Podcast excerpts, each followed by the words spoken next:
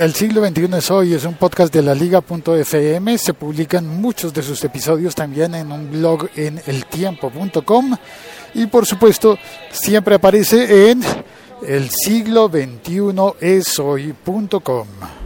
La liga.fm, tecnología en tus oídos. Hay contenido extra en video en el siglo XXI es hoy.com. Y hoy hablamos de Blockstack, que es um, una, un intento maravilloso por buscar la descentralización de la Internet. Hay una nueva posibilidad en esta búsqueda que, entre otras, yo debería estar anunciando un spoiler alert.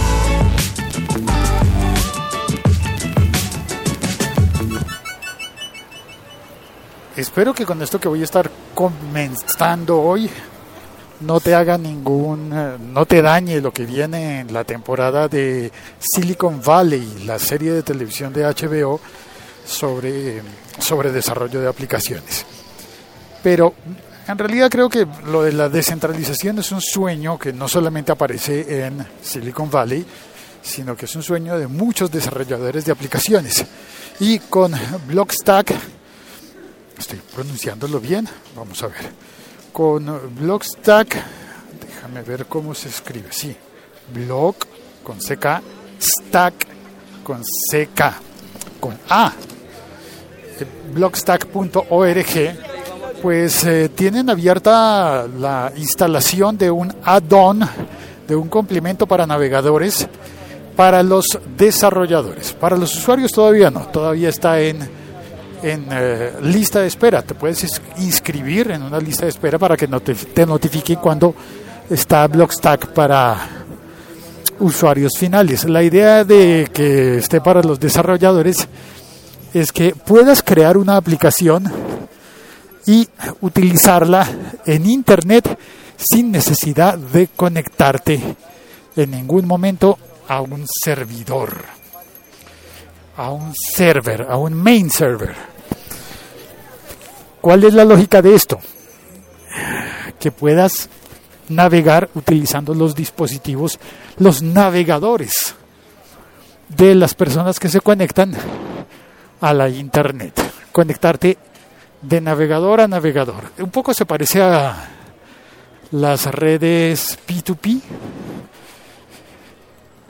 con las que con las que se se pueden enviar archivos, por ejemplo, yo creo que esto se parece como al emule.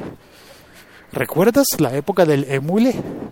Bueno, en que podías eh, compartir archivos enviándolos de, de un usuario a otro misma tecnología que utilizó luego Torrent, BitTorrent.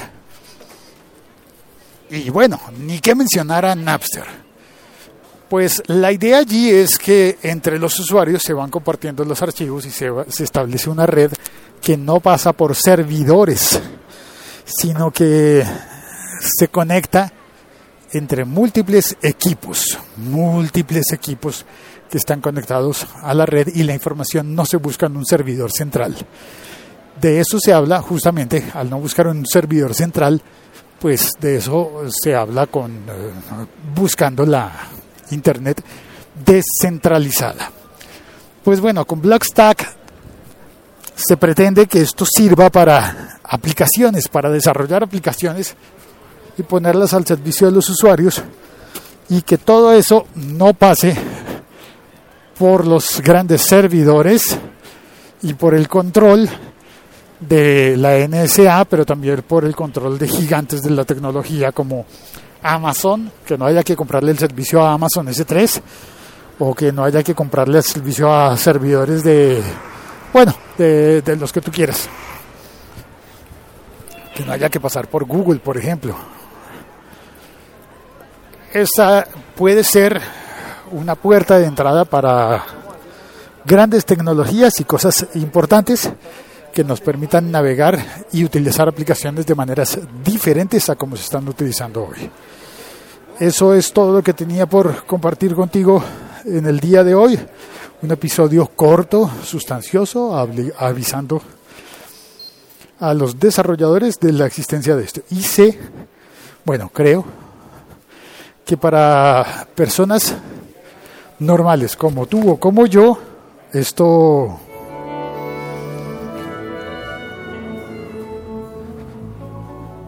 este tema como que nos deja un poco descolocados, ¿no? Porque no es tecnología de la que se usa todos los días.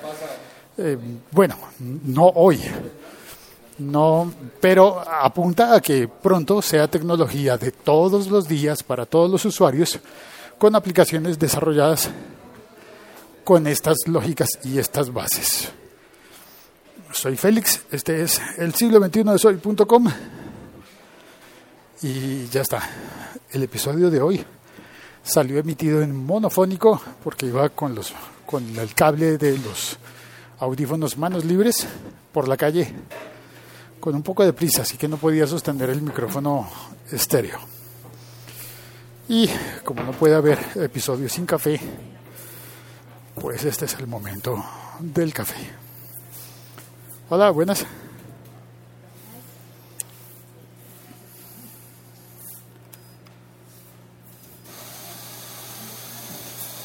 Muchas gracias por oír este episodio y por compartirlo. Chao, cuelgo.